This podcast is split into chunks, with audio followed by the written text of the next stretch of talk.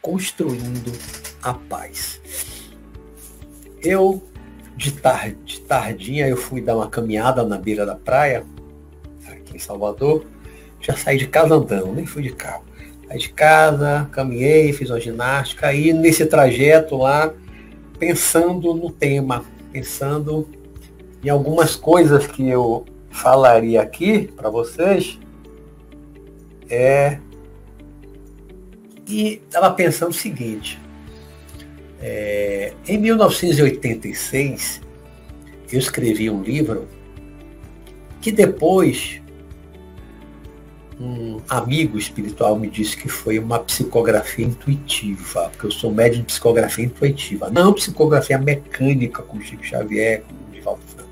Psicografia intuitiva, transmitem o pensamento e o carro. E eu escrevi um livro todo assim, que foi uma psicografia intuitiva, chamado A Grande Revolução, Revolução do Amor, que no ano passado foi traduzido para o italiano, na Itália, por uma editora de lá.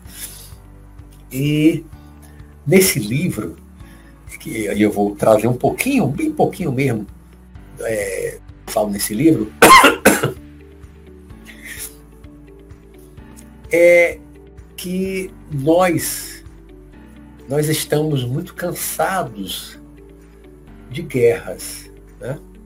Estamos cansados de guerras, de revoluções violentas, sangrentas, de golpes, hora de direita, hora de esquerda, em vários países, aí ao redor do planeta.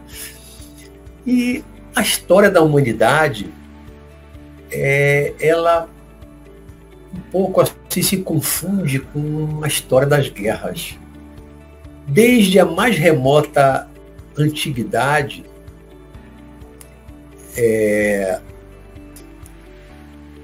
a civilização ela vive em guerra. Uma vez eu li um livro, muitos anos atrás, que nos últimos dois mil anos nós tivemos mais de 5 mil guerras. Nunca fiz uma pesquisa, muito difícil fazer uma pesquisa para saber exatamente a quantidade de guerras, porque são tantos países que a gente nem conhece direito, não conhece a, a cultura, a história do país. Tem uns países pequenininhos que a gente não sabe nada, e que já tiveram muitas guerras ao longo dos séculos ou dos milênios, né? Mas algum historiador já disse isso. Em dois mil anos nós tivemos mais de 5 mil guerras.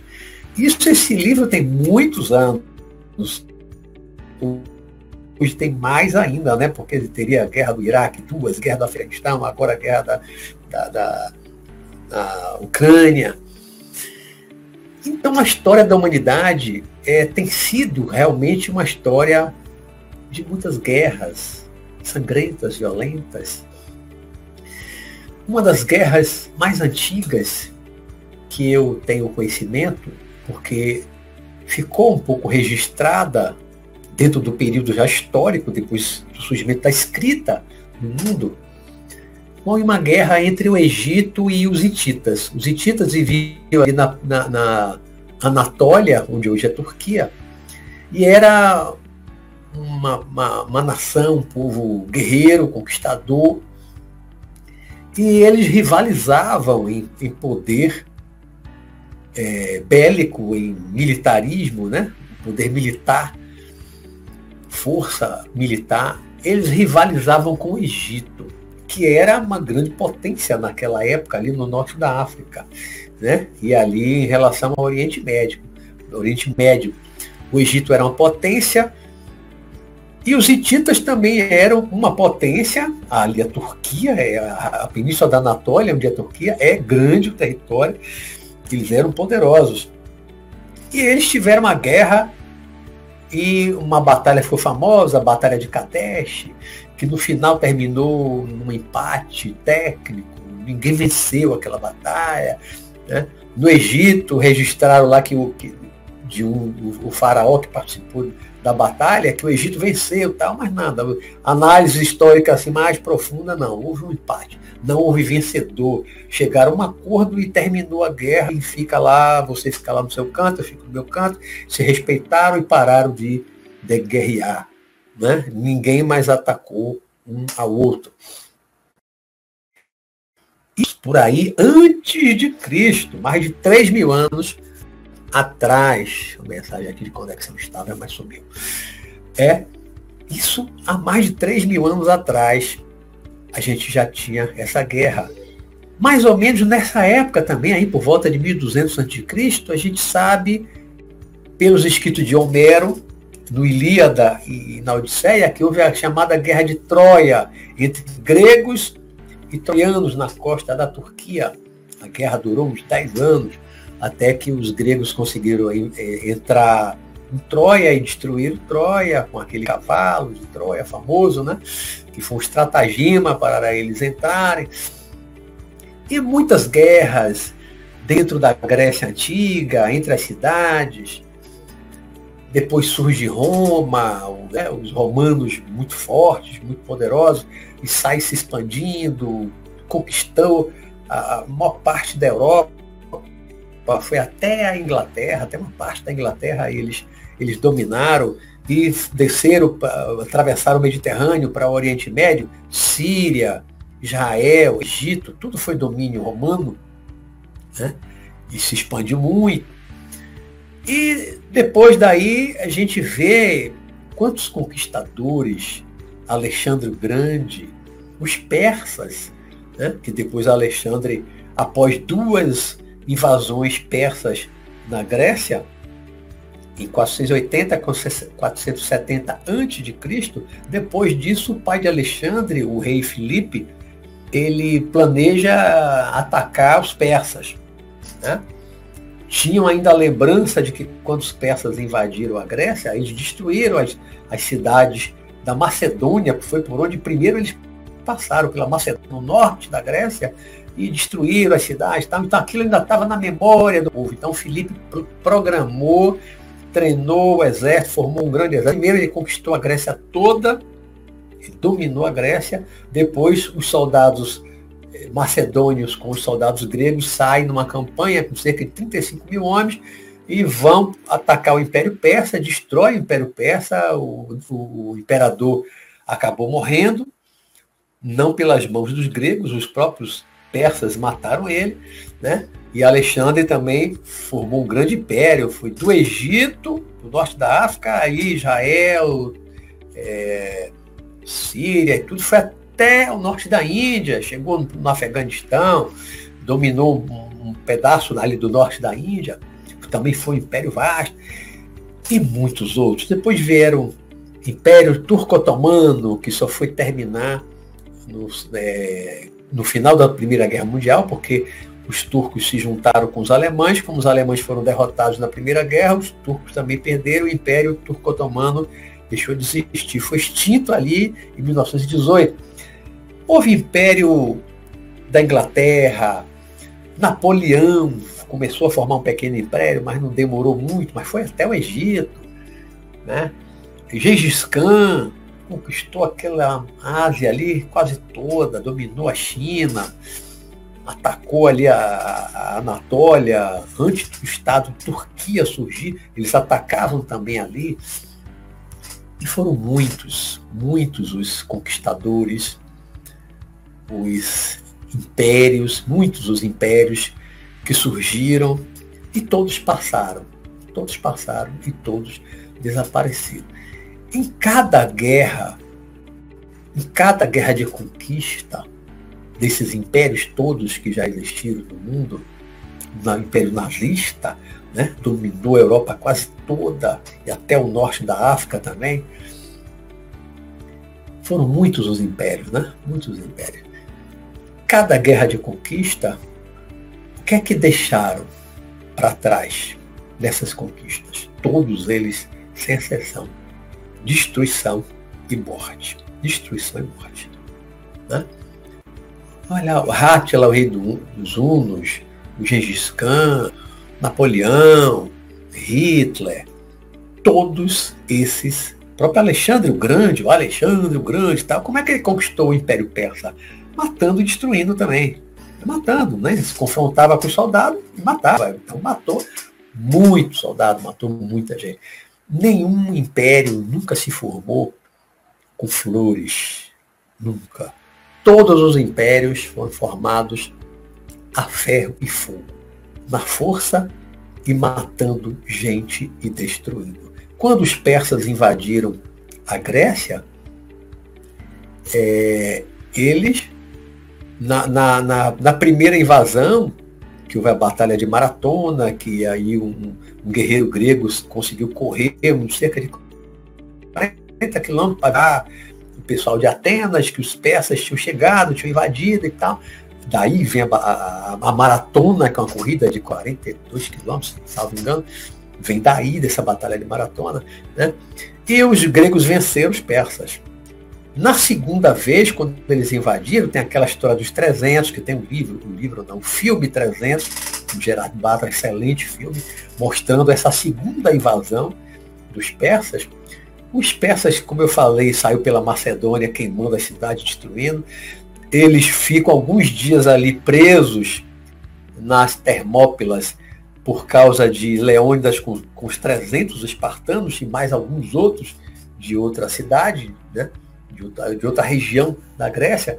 Mas ele acaba derrotando, mata Leônidas, mata os 300, mata todo mundo ali e vai em direção a Atenas. Mas os atenienses já foram avisados que os, os, os persas tinham invadido fogem para a ilha de Salamina, que é perto do, do, litoral, ali perto de Atenas, né? mas os persas chegam até Atenas e destroem a cidade toda, tocam fogo, arrasa Atenas, destrói completamente Atenas ali em 470 a.C. Né? E por aí vai. O, o Filipe, pai de Alexandre, quando ele começou a conquistar a Grécia, a cidade de Tebas que, que tentou uma resistência maior, apresentou uma resistência maior a ele, ele tocou fogo na cidade, destruiu completamente a cidade. Né? Não teve nenhum conquistador que não tivesse cometido barbárie, trucidado populações inteiras, civis, não apenas soldados, muitas vezes chegar na cidade, barbarizar os vikings, como tem a série Viking excelente na Netflix, né? para conquistar ali a Inglaterra, ir até Paris, na França. Era matando, chegava e matava, não era só soldado, civil também, matava padre, criança, velho, matava todo mundo. Então, todos esses grandes líderes, conquistadores, né, os imperialistas do passado, todos deixaram atrás de si um rastro de sangue, de destruição, de fogo e destruição, morte. Né? Principalmente isso. Principalmente isso. Alguns impérios deixaram alguma coisa de cultura, como os gregos deixaram alguma coisa, os romanos deixaram alguma coisa cultural, engenharia, arquitetura, o sistema de lei, o direito romano.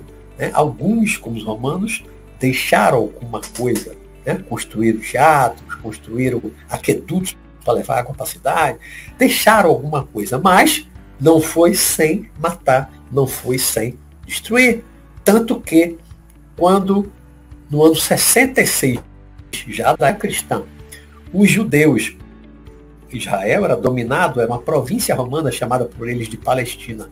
Quando os judeus se rebelaram já tinham tentado outras vezes, mas em menor escala, mas 66 foi uma rebelião, uma rebelião maior contra o domínio romano, tentando se libertar dos romanos. Só que os romanos eram muito poderosos.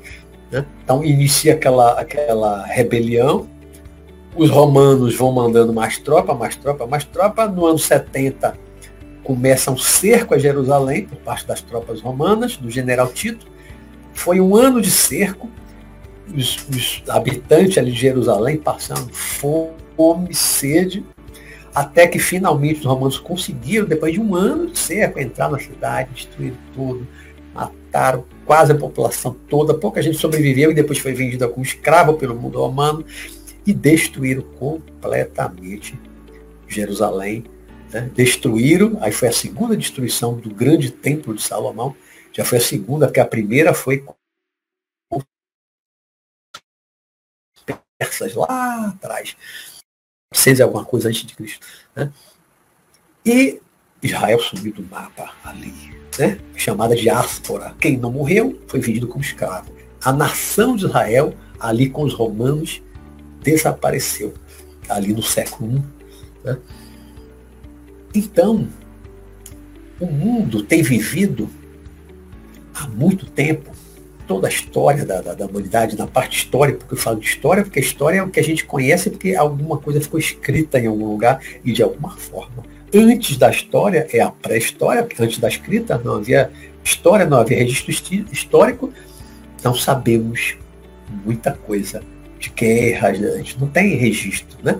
Mas depois da escrita, começam a escrever e a gente sabe de muitas guerras, de muitas matanças ao redor do planeta. Então o mundo, ele talvez nunca tenha tido 100 anos de paz. Talvez o mundo, e falo agora do mundo como um todo, globo, planeta Terra como um todo, talvez nunca tenha tido 100 anos de paz. Já teve 100 anos de guerra na Europa houve a chamada Guerra dos 100 Anos. Imaginem uma guerra que durou 100 anos, ainda que não tenha sido combate, claro, todo dia, todo ano, guerra, mas foram 100 anos de uma guerra. Houve a Guerra dos 30 Anos. A Primeira Guerra Mundial durou quatro anos. A Guerra do Afeganistão durou, com, com, com os, os, soviéticos invadiram, foram 10 anos de invasão soviética até eles se retiraram 10 anos. Depois vem as brigas com os talibãs, americanos, né? mas não é já uma guerra de invasão, como quando a União Soviética invadiu em 1979, só foi sair 10 anos depois. Né? É, a Segunda Guerra Mundial durou seis anos, de 39 a 45. O Japão já tinha invadido a China lá em 30, 36, 37, por aí, já tinha invadido o Japão. O Japão, desculpa, o Japão tinha invadido a China, né? 36, 37, por aí, e tinha feito miséria antes de começar a Segunda Guerra Mundial. O Japão já tinha barbarizado, barbarizado. Numa cidade só, fuzilaram 200 mil civis e jogaram na vala que eles cavaram com o trator. Né? Então, os japoneses também fizeram muita barbárie ali naquelas ilhas do Pacífico. Fizeram muita barbárie. E quantas guerras, quantas guerras, quantas matanças. E às vezes eu fico pensando, cada soldado que morre numa guerra é filho de alguém que está morrendo. É o esposo de alguém é o pai de alguém, muitas vezes, quando não é tão novo, às vezes é pai de alguém, é irmão de alguém. Então, cada soldado que morre numa guerra, são muitas pessoas que sofrem a perda do ente querido.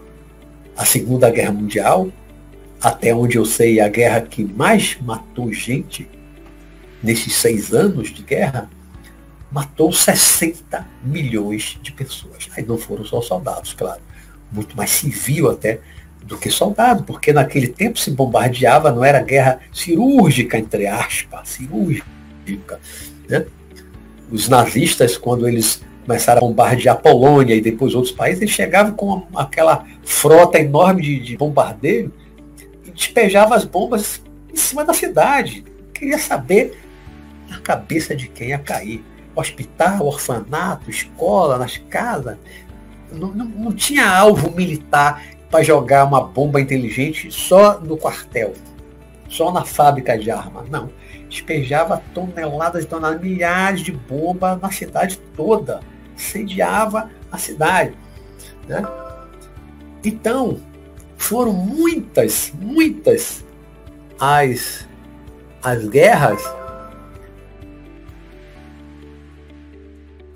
Foram muitas as guerras fica aparecendo toda hora uma mensagem aqui. Foram muitas as guerras que levaram à morte muita gente.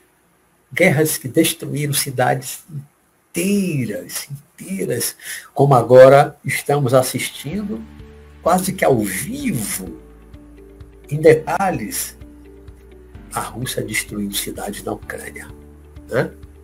como Mariupol, principalmente Mariupol, né? A cidade está toda arrasada, toda arrasada. Não tem mais condições de, de viver ninguém mais ali. Teria que reconstruir a cidade toda. Quantos bilhões, quantos bilhões serão necessários para reconstruir uma cidade como Mariupol? E tantas outras também que foram muito destruídas, muito destruídas. A Segunda Guerra, quantas cidades foram arrasadas?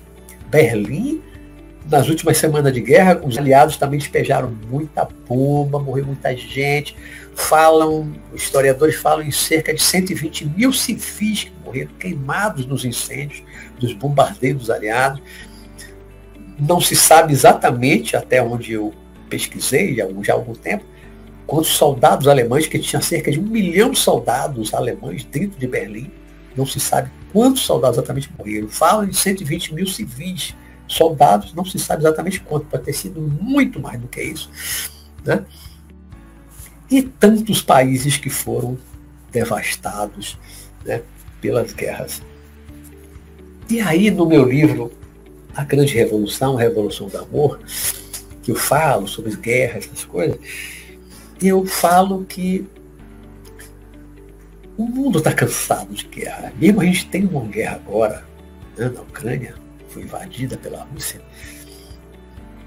Mas nós estamos cansados de guerra. Pouca gente hoje ainda gosta de guerra, ainda consegue iniciar uma guerra dar um comando para invadir um outro país, sabendo que vai morrer muita gente. E não vai ser só soldado. Né? Quando a Rússia lança aquela quantidade enorme de foguetes que eles já lançaram, mais de três meses de guerra, lançam em cima das cidades, sabe que está destruindo casas, edifícios, está matando civis, eles sabem que estão matando civis. Mas não estão nem aí. Não estão nem aí. Quem está comandando isso não sensibilidade. Não tem sensibilidade. Não tem amor no coração. Não tem respeito pelos outros. Né? A política e a, o desejo de dominação, de restaurar um império, sei lá o mais o que, está acima do respeito pelo outro, está acima da consideração pelo outro, não tem empatia, não tem capacidade de se colocar no lugar dos outros e pensar que famílias estão sendo destruídas, crianças estão morrendo, idosos estão morrendo, doentes e hospitais estão morrendo, milhões de pessoas já fugiram do país, abandonando suas casas, abandonando sua vida toda para trás, indo para um país onde muitas vezes, na maioria das vezes, não sabe falar o, idioma.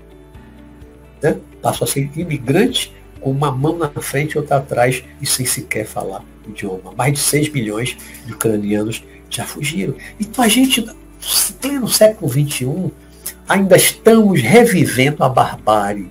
Uma guerra de barbárie, de matança indiscriminada de civis com foguetes. Né? Semelhante à Segunda Guerra Mundial.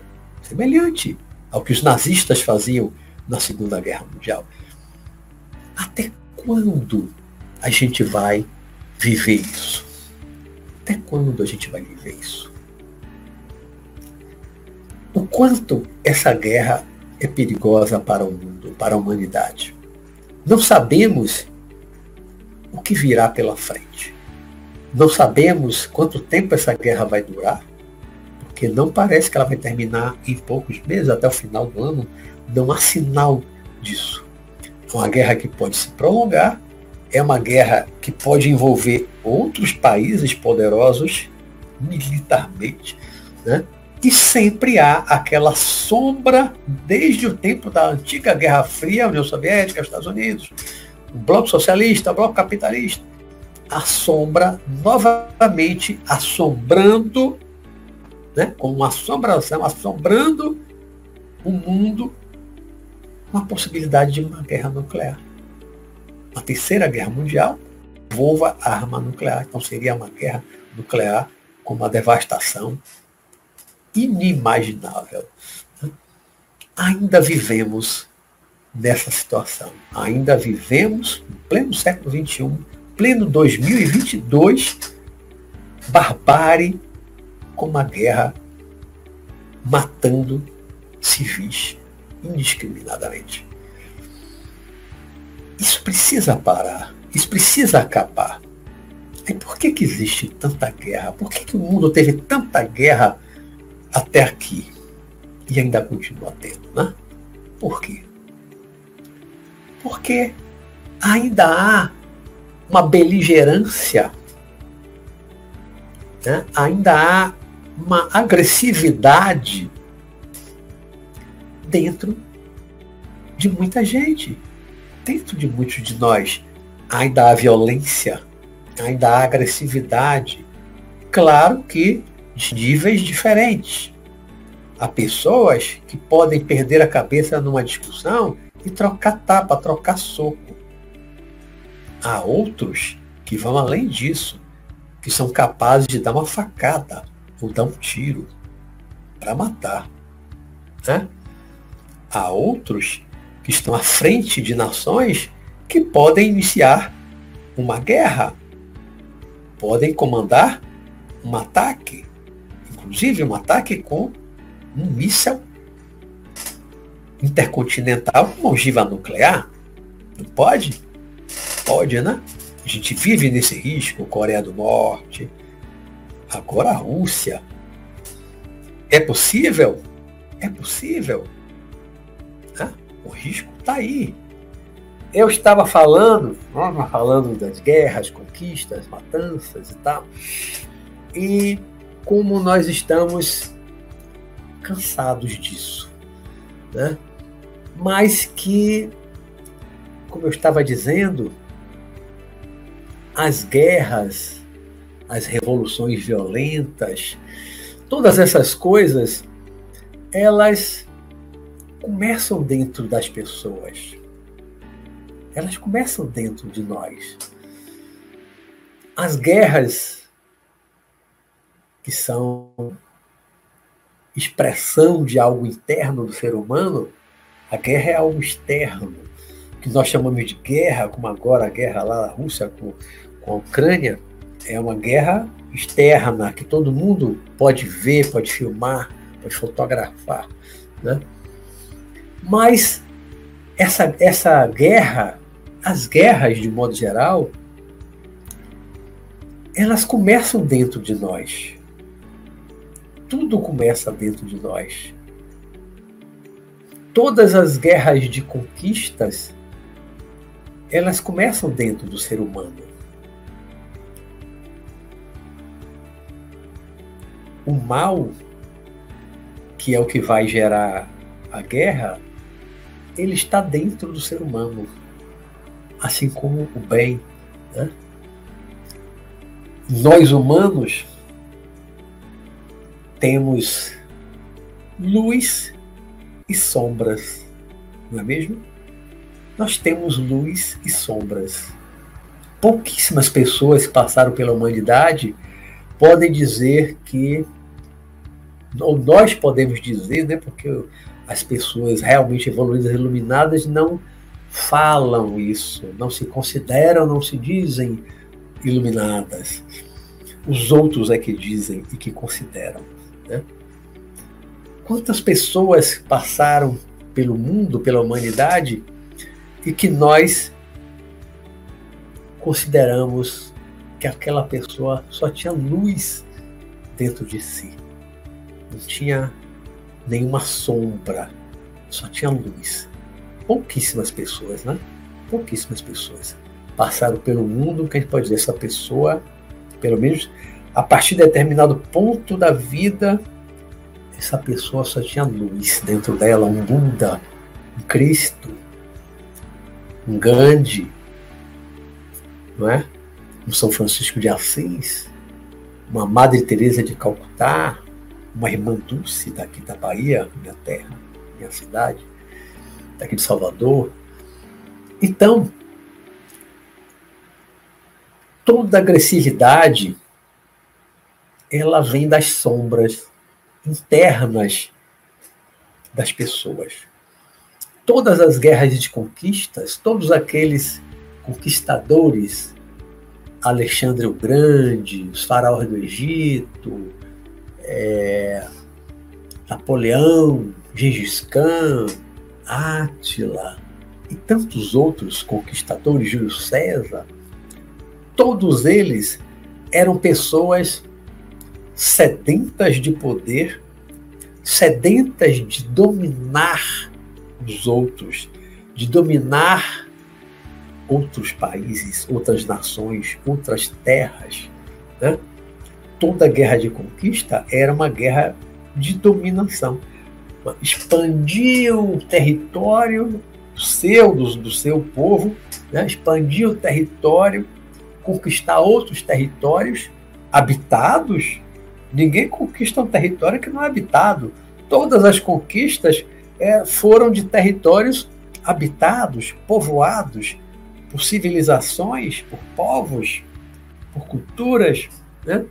E para conquistar, para dominar os outros povos, outros territórios, sempre foi preciso matar, atacar, matar com flecha, com lança, com espingarda, com metralhadora, com canhão, com pomba, com foguete, com missa. O ser humano, desde a mais remota humanidade, começou a fazer guerra com arco e flecha e lança, depois espada e machado. E, né?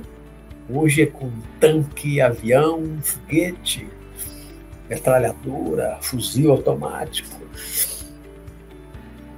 Sempre matando. Toda guerra de conquista envolve matança. E esse desejo de conquistar, esse desejo de dominar, esse desejo de possuir o que é do outro, surgiu aonde? Dentro das pessoas.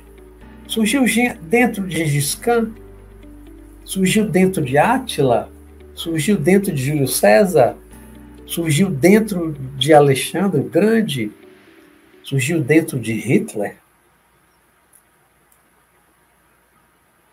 Tudo começa dentro. A pessoa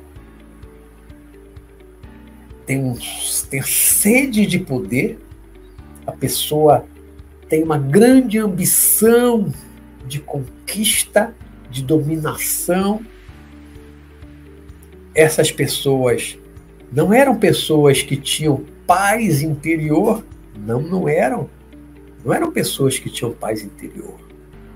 Quem tem paz interior não faz guerra de conquista, de vingança, não faz guerra de tipo nenhum Jamais. As pessoas que estão em paz consigo mesmas são pessoas que são incapazes de fazer o mal ao outro, são incapazes de querer tomar o que é do outro, são incapazes de querer dominar o outro, as terras dos outros, destruir que é dos outros. As pessoas que têm paz interior, essas coisas nem passam pela cabeça delas. Porque quem tem paz interior é sempre um pacifista. Como Gandhi, né? são pacifistas, como Jesus, como Buda. Diferentemente de um Hitler, de um Gengis Khan, de um Átila, de um Napoleão, de um Alexandre Grande, que queriam sempre conquistar mais e mais e mais, e para isso tinham que matar mais e mais e mais, destruir mais e mais e mais. São Francisco de Assis, depois que ele largou a vida de luxo, filho de um, de um rico comerciante em Assis, na Itália, né? não quis nem, nem a roupa mais, vestir um, aquele aquela túnica de monge velha, né, que com o tempo foi ficando rasgada, e era só aquilo que ele possuía e mais nada. Dormia sem conforto, né? comia pouco, não comia como ele comia quando morava com o pai,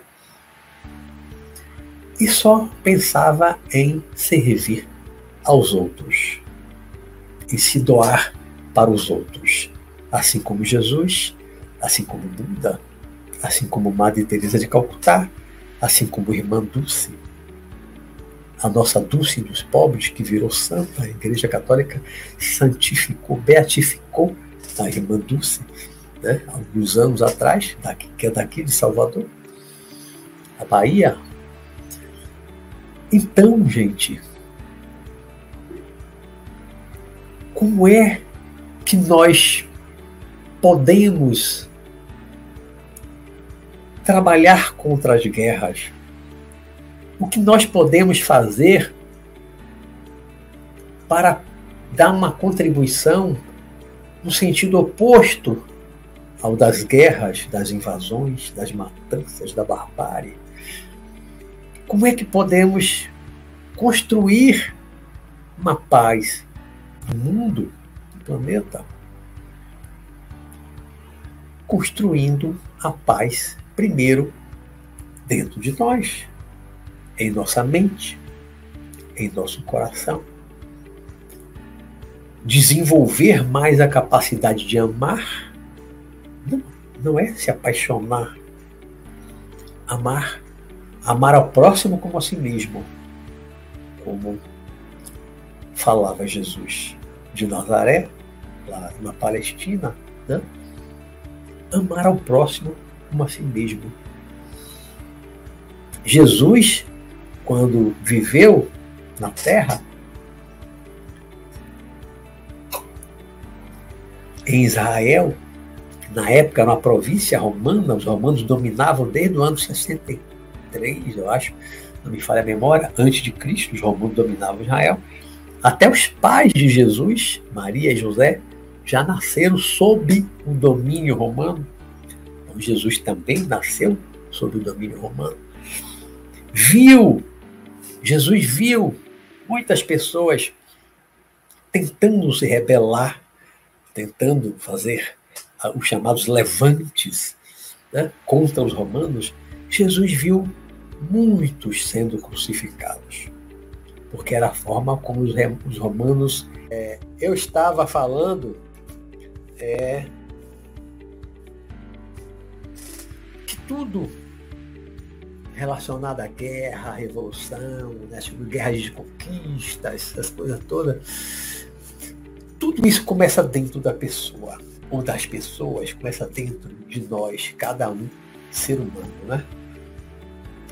As pessoas que têm aquele espírito guerreiro, conquistador, são pessoas que têm um certo vazio interior que elas nem sabem e que elas tentam preencher esse vazio interior com conquistas. Conquistar. Conquistar o que está fora. Né? Buscam conquistar só o que está fora de si mesmo.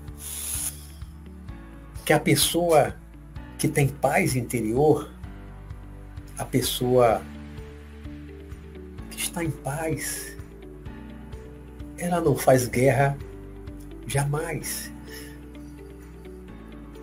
E aqueles que são verdadeiramente iluminados, eles jamais pregam a violência, jamais pregam a guerra. Eles só falam de paz. E são contra qualquer forma de violência. Eu estava falando antes sobre Jesus lá na Palestina, né? como os romanos chamavam, Israel naquela época, virou província romana, Jesus vivia num país dominado, seu povo completamente dominado pelos romanos. Ele já nasceu num país dominado, os pais dele nasceram num país dominado, como eu falei antes. Né? Jesus sabia que seu povo não tinha condições de lutar contra os romanos não tinha condições de se rebelar contra os romanos. Ele sabia que se isso acontecesse, os romanos iam trucidar os judeus. E foi o que aconteceu. Tentaram, os judeus tentaram coroar Jesus rei dos judeus, ele não aceitou, isso está nos evangelhos. Tentaram coroá-lo rei dos judeus. Para quê? Para ele comandar a revolta, a rebelião contra os romanos, ou seja, liderar um exército basicamente de civis que pegariam uma espada para lutar contra os romanos, soldados experientes, treinados em diversas batalhas, diversas guerras de conquista, os judeus não teriam a menor chance. Por isso, Jesus foi totalmente contra, não quis assumir o papel de um Messias guerreiro, como muitos judeus esperavam na época, um Messias guerreiro, que ia levar Israel a dominar 70 nações. Não. Jesus seguia, trilhava o caminho do guerreiro pacífico. Jesus era da paz. Jesus era um pacifista. O que, que Jesus pregava? O amor ao próximo, o perdão, perdoar sempre, ilimitadamente, reconciliar com os desafetos, com os inimigos. Né? Amar os inimigos, fazer o bem e orar por aqueles que caluniam, que perseguem. Eram essas coisas que Jesus de Nazaré pregava. Eram essas coisas que ele pregava. Amor, paz, reconciliação, amar até os romanos, o que para muitos judeus da época era um absurdo. Como é que eu vou amar o meu inimigo, o meu dominador, que está me massacrando, os romanos? Jesus curava até os romanos. Ele não via inimigos ao seu redor. Né? Ele não extinguia. Ele estava ali para todo mundo. Qualquer um que procurasse para ouvir um conselho ou para uma cura, ele estava disponível. Então isso pregava o amor, a paz. Como é que ele iria liderar um pequeno exército de civis para enfrentar um exército poderoso como era o exército romano? Ele sabia que seriam trucidados. E Jesus morreu, foi morto pelos romanos por insistência dos sacerdotes do templo de Jerusalém, porque Pilatos não queria matar Jesus foi uma insistência do sacerdote. Né? E no final, aquele povo que estava ali, talvez tenham sido manipulados pelo sacerdote, o povo escolheu Jesus ao invés de Barrabás. Barrabás era um revolucionário, não era um ladrão comum, era um revolucionário, por isso que estava preso na fortaleza romana. Né? E aquele povo que estava ali, 100 pessoas, 50 pessoas, escolheu Barrabás e aí Pilatos não teve outra alternativa a não ser mandar crucificar Jesus. Jesus morreu no ano 32. No ano 32. No ano 66, ou seja, 34 anos após a morte de Jesus, apenas 34 anos, começa uma grande revolta dos judeus contra os romanos.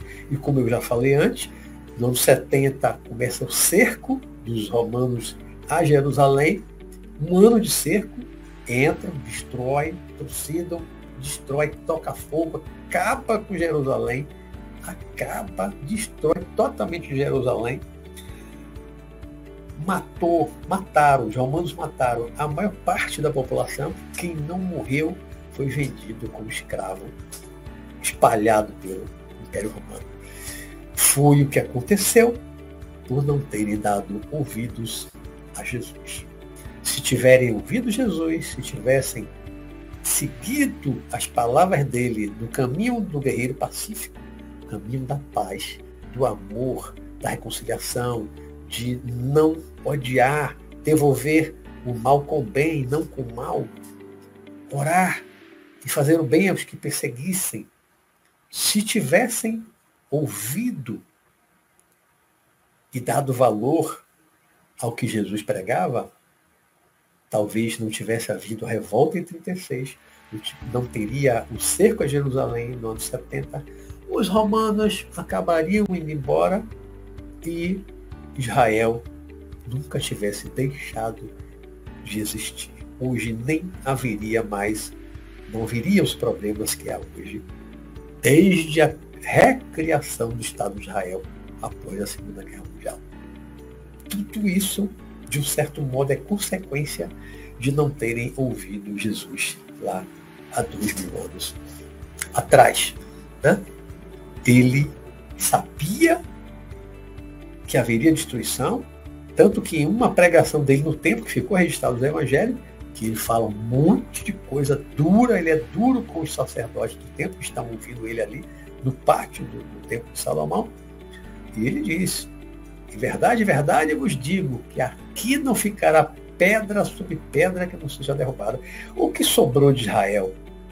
O muro, o chamado hoje Muro das Lamentações, que é um pedaço do muro do Templo de Salomão, porque tem blocos de pedra enormes, pesadíssimos, acho que os soldados não conseguiram derrubar. Foi o que sobrou de Jerusalém. Um pedaço de um muro do templo. Tudo mais foi destruído. Isso, provavelmente, ali perto dele morrer, ano 32, Jesus disse, não ficará aqui pedra sobre pedra. 30, 30 e poucos anos depois, ano 70, né? tudo aquilo estava destruído.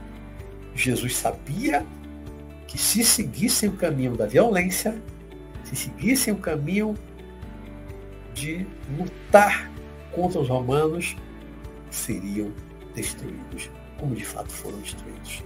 O povo judeu acabou ali, o Estado de Israel acabou ali, foi destruído. Né? O Egito foi dominado pelos gregos, pelos romanos, nunca deixou de ser Egito. A Grécia também foi dominada pelos romanos, nunca deixou de ser Grécia. Muitos outros países, Síria, quantos países foram dominados por gregos, por persas, por mongóis. A China, dominada há quanto tempo, séculos, pelos mongóis, continuou sendo China. Mas Israel deixou de ser Israel. Durante séculos, só voltou a ser Israel depois da Segunda Guerra Mundial, 1947, 48. Então, o caminho não pode ser da guerra, o caminho não pode ser da violência, o caminho não pode ser devolver o mal com o mal, fogo com fogo, ferro e fogo. Esse caminho só levou a humanidade à destruição, à morte, à dor, a sofrimento e nada mais não levou a nada mais. Só isso. Toda violência gera violência. Violência gera violência. Nunca gerou e jamais gerará outra coisa a não ser violência. Violência gera violência. Isso é uma verdade insofismável. Violência só gera mais violência. Jesus sabia disso. Por isso ele pregava o amor ao próximo, o perdão. Amar os inimigos também. Buda também, compaixão. Buda falava tanto da compaixão. Compaixão, no fundo, também é amor. Em outras palavras, ter compaixão com todos os seres vivos, como Buda pregava, é amar todos os seres vivos. Porque quem tem compaixão ama, respeita, trata bem, não trata mal, não mata, não destrói, não fere a essência do budismo está na compaixão. Né? Do cristianismo, Jesus, amar ao próximo. Isso resume tudo como ele falava. Amar a Deus sobre todas as coisas, ao próximo com a si mesmo. Isso resume todos os profetas. Nada mais é mais importante do que amar ao próximo como a si mesmo. Então, construindo a paz, que é o nosso tema da noite,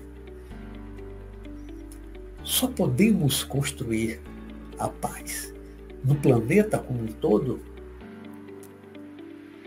construindo primeiro a paz dentro de nós. A paz tem que começar dentro de nós. Nós temos que buscar pacificar a nossa alma, a nossa mente, nosso coração. Precisamos buscar essa pacificação interior, Porque só encontrando a paz interna, essa paz interna vai se refletir no externo. Nós vamos extravasar, nós vamos expandir a nossa paz. Né? Quando nós temos paz interior, nós estamos, estamos em paz, e aí envolve o amor, porque quem odeia, quem tem mágoa, não está em paz. Só tem paz interior quem ama, quem não tem mágoa, quem não guarda mágoa, não guarda rancor, ressentimento, não odeia ninguém de forma alguma, não tira nada de ninguém, está sempre disposto a ajudar de alguma forma que for possível aos outros.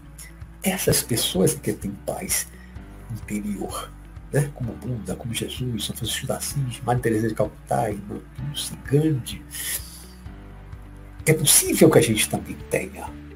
Nós podemos construir essa paz interior, né?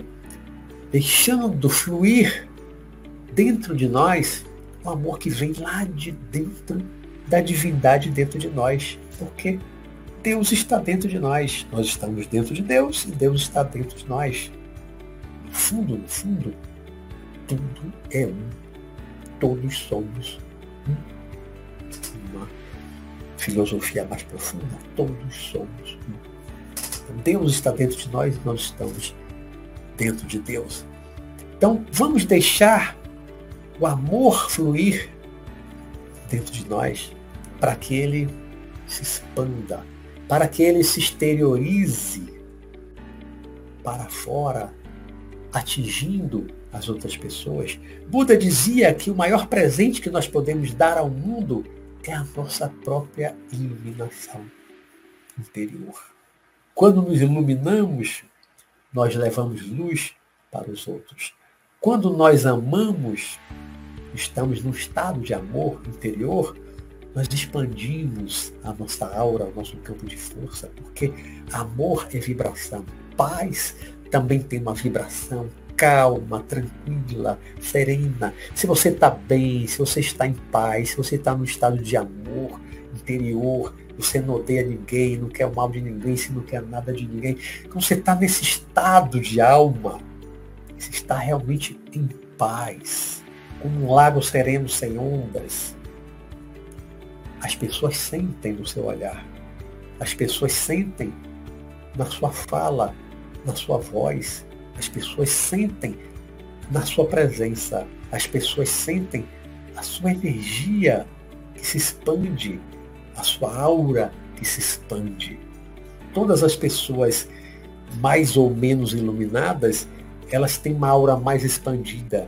E quem tiver o mínimo sensibilidade, percebe, sente essa energia boa, essa energia positiva, Sente no olhar o carinho, o amor, a delicadeza do falar, nas palavras, a doçura na fala. Quando nós estamos em paz interior, tudo isso extravasa, tudo isso sai de nós. Tudo isso vai além do nosso ser e vai atingir e vai envolver a todos aqueles que estiverem ao nosso redor. Então, construindo a paz é construindo a paz dentro de nós. É pacificar a nossa alma, a nossa mente, nosso coração. Ter amor no coração. Extinguir qualquer mágoa, rancor, ressentimento. Abolir qualquer forma de ódio, de raiva. Isso é um coração sereno. Na mente, só ter bons pensamentos. Nunca pensar no mal, nunca desejar o mal aos outros, nunca desejar o que é dos outros. Jamais desejar o que é dos outros. Como diz o ditado, que é do homem, o bicho não come. O que não veio para você vir para o outro, não era para vir para você, era para vir para o outro. E você não tem o direito de desejar e muito menos de querer tirar o que é do outro. Porque se fizer isso, vai estar gerando um mau karma que precisará ser resgatado lá adiante. Não vale a pena. Não vale a pena. Né? Então, é desenvolver a paz dentro da mente. É ter a paz na mente. Se todos nós, se toda a humanidade desenvolvermos essa paz interior, quando todos nós tivermos paz interior, tivermos só amor no coração, nenhum ódio, nenhuma mágoa, nenhum ressentimento, aí o mundo terá paz completa. Se não temos ainda a paz completa, é porque ainda há muita gente que não tem paz interior. Ainda tem muita gente com agressividade, com ambição, muita gente ainda querendo poder no mundo político, no mundo empresarial, no mundo militar, em muitos países. Ainda há muita gente ambiciosa querendo poder, gente ambiciosa querendo o que é do outro, ambicionando, desejando o que é do outro. Muitas vezes por inveja, porque não tem o que o outro tem. E a inveja é um dos sentimentos mais pequenos e destrutivos que o ser humano pode ter. A inveja é terrível. Muitas vezes a inveja que faz uma pessoa ir para o crime, para tomar de uma maneira rápida e fácil, com arma na mão, o que o outro conquistou a duras penas, muitas vezes com anos de trabalho. É o caminho mais fácil, mas ao mesmo tempo é o caminho da perdição. É a porta larga da perdição que leva a maioria dos criminosos para as trevas após a morte, após o desencarne. Então o mundo só terá paz quando a esmagadora maioria das pessoas estiver em paz, não tiver mais pensamentos de agressividade, não tiver mais pensamentos de querer o que é do outro, não tiver mais pensamento de guerrear, de lutar, de brigar com o outro.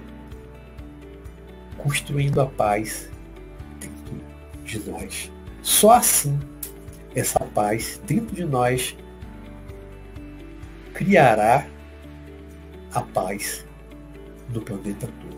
A paz entre as pessoas, a paz entre os povos.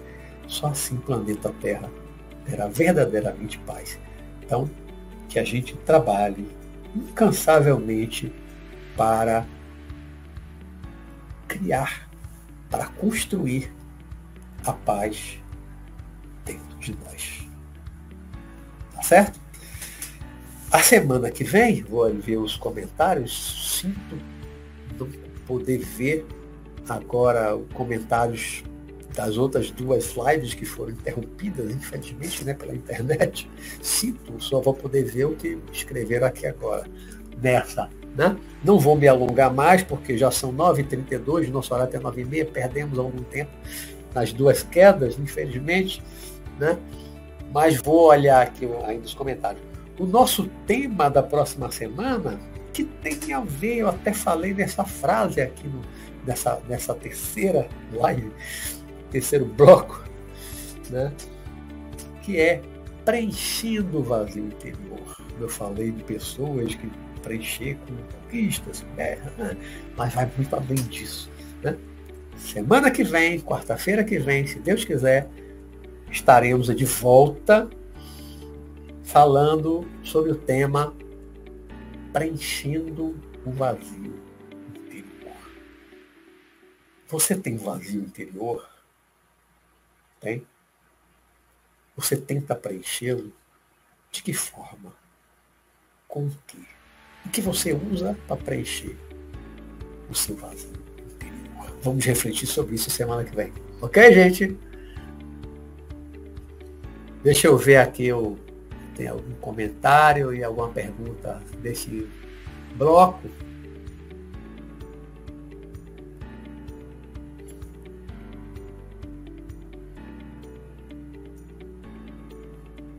É uma pergunta de João Chamar. Você acha que a tal transição planetária existe? Está acontecendo? Existe, está acontecendo. Aliás, nós tivemos já muitas transições planetárias, viu, João? Vira e mexe, nós estamos passando por uma transição. Transição é mudança. A humanidade já passou por muitas e muitas mudanças. A Segunda Guerra Mundial promoveu uma grande mudança. A, a, a, a como é que se diz? A, aquele período lá na Idade Média. A, poxa, me fugiu agora o nome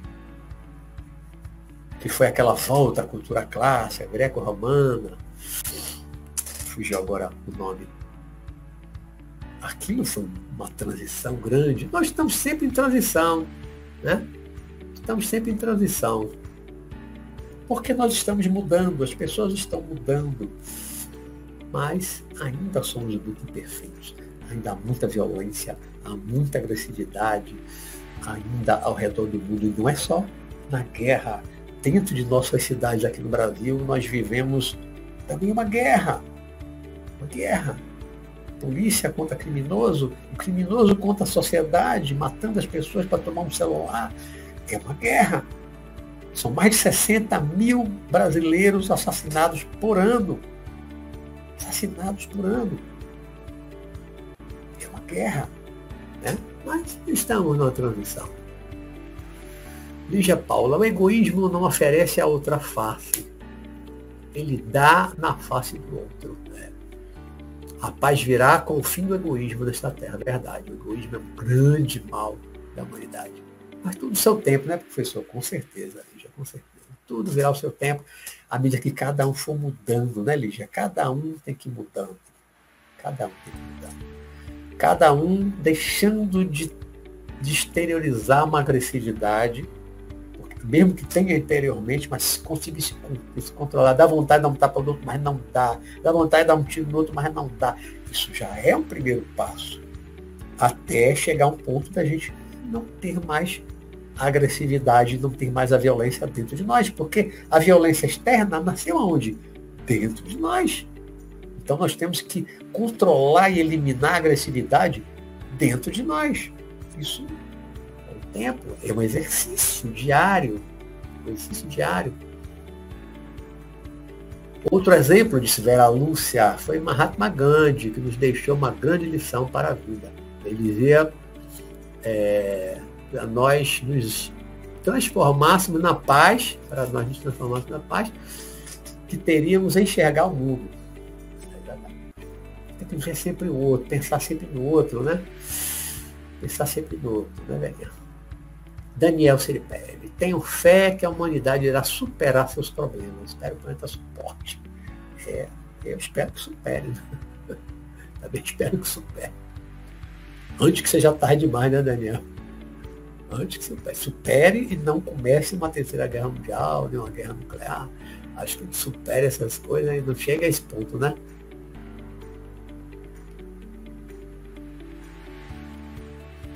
Pergunta de velhinha. Professor, qual seria a verdadeira revolução interna que podemos fazer para buscarmos o caminho de mais paz? Acho que eu falei um pouquinho disso já, né, Vera? Essa coisa. Jesus pregou, que Buda pregou, que São Francisco de Assis pregou. Né? E a prática, a prática, né? Praticar. Não só Jesus dizia que a, a fé sem obra é uma fé estéril. Então, importância da obra. O que é a obra? É, é realizar, é, é praticar no nosso dia a dia, perdoando, ajudando, auxiliando os outros, colaborando. Né? Que a gente vive muito na sociedade competitiva, é, compete em tudo, tudo é uma competição, competição. E as pessoas adoram a competição. Começar pelos esportes, porque é um esporte de competição. Derrotar o outro, derrotar o outro. Né? Na política, derrotar o outro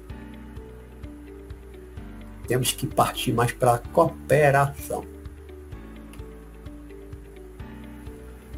Boa noite, Ciribele. Vai botar seu bambino na cama. Boa live, sexta-feira. Tiago Rodrigues, esta live é totalmente a resposta, porque ultimamente não estou conseguindo me focar na projeção. muita coisa na minha cabeça.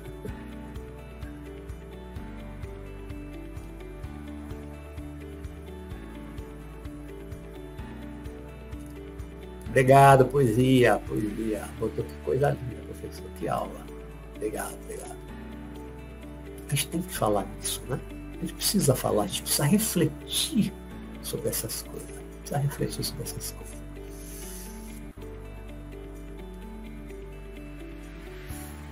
Lígia Paula, que lindo, ser um lago sem ondas. É, a paz é isso, né?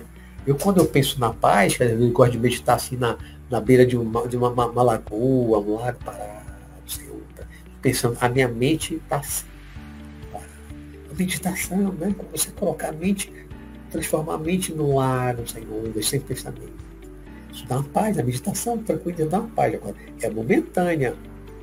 Nós temos que transformar, nós temos que expandir a nossa consciência para conseguirmos manter a mente em paz, tranquila, a maior, a maior parte do tempo que conseguirmos. A maior parte do tempo possível manter a mente em paz. Agora, há práticas da meditação né, e outras coisas mais, ouvir música suave, né, a contemplação de uma paisagem bonita, tranquila, essas coisas ajudam a nos dar calma, a nos acalmar, a nos tranquilizar. Ajudam. Agora, o trabalho interno é da gente manter o estado de tranquilidade, de calma, de paz. Manter uma estabilidade mental de calma.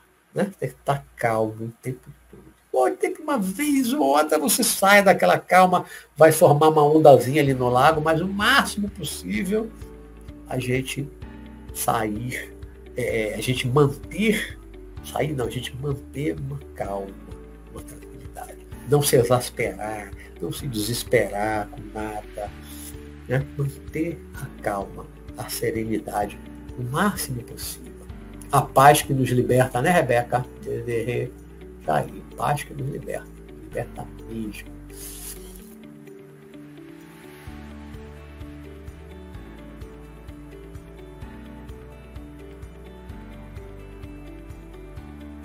Valeu, velhinha.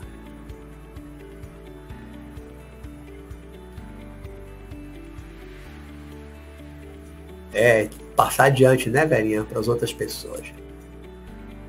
Desenvolver, trabalhar nossa paz interior para afetar positivamente os outros. Por isso que Jesus dizia, a minha paz eu vos dou. Só pode dar paz, passar paz, transmitir paz, quem tem paz. Não pode passar paz para os outros se você não tem. Por isso que Jesus disse, a minha paz eu vos dou. Ele tinha paz. Por isso que as pessoas gostavam de ficar junto dele. As pessoas gostavam de ficar junto dele. Gostavam da companhia dele, porque ele estava sempre em paz. Sempre tinha uma mensagem boa, positiva, né? No falar. Sempre ajudando os outros.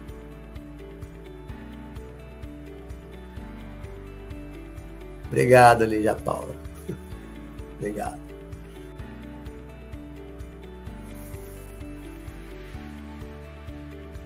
Na próxima, né, Rosené, vamos falar sobre preenchendo o interior. Mais reflexão. Obrigado, Tiago. Então, gente, vamos ficando por aqui, que a gente já avançou aqui nosso tempo, 11 minutos, né? Perdoem aí por ter avançado um pouquinho por causa da, da queda da internet, né? Mas conseguimos aos trancos e barrancos, sem perder o bom humor, sem perder a paz. On. sem perder a minha paz, eu consegui né, persistir. Já tive outras vezes que eu tive que fazer uma segunda live. Hoje, pela primeira vez, foram três caiu, criei outra, caiu de novo, a terceira, graças a Deus, na terceira chegamos aqui ao nosso final. Obrigado, Lígia. Gente, obrigado, obrigado a vocês pela companhia, não terem me deixado aqui falando sozinho, apesar de duas vezes cair e voltar de novo, né? Eu sei que isso é chato, né? Mas fazer o quê, né? Fazer o quê? Então, uma ótima noite para vocês. Uma ótima noite. Durmam bem. Fiquem em paz, na paz de Deus. Trabalhem a paz interior. Procurem cada vez mais se iluminar interiormente. Como disse Buda, se ilumine, porque esse é o maior presente que você pode dar ao mundo. Né? E como disse o Mestre Jesus, ame o seu próximo como a si mesmo. Amar é caminho para a paz interior. Quem ama, quem não tem raiva, quem não tem agressividade, não tem violência dentro de si, já está construindo a paz interior. Então, o amor é o mais importante nessa construção da paz interior. Tá bom? Então, fiquem com Deus. Nos veremos na próxima quarta-feira, se Deus quiser, às 8 horas da noite. Tá bom, gente? Tchau, tchau. Fiquem com Deus. Muita paz. Tchau, tchau.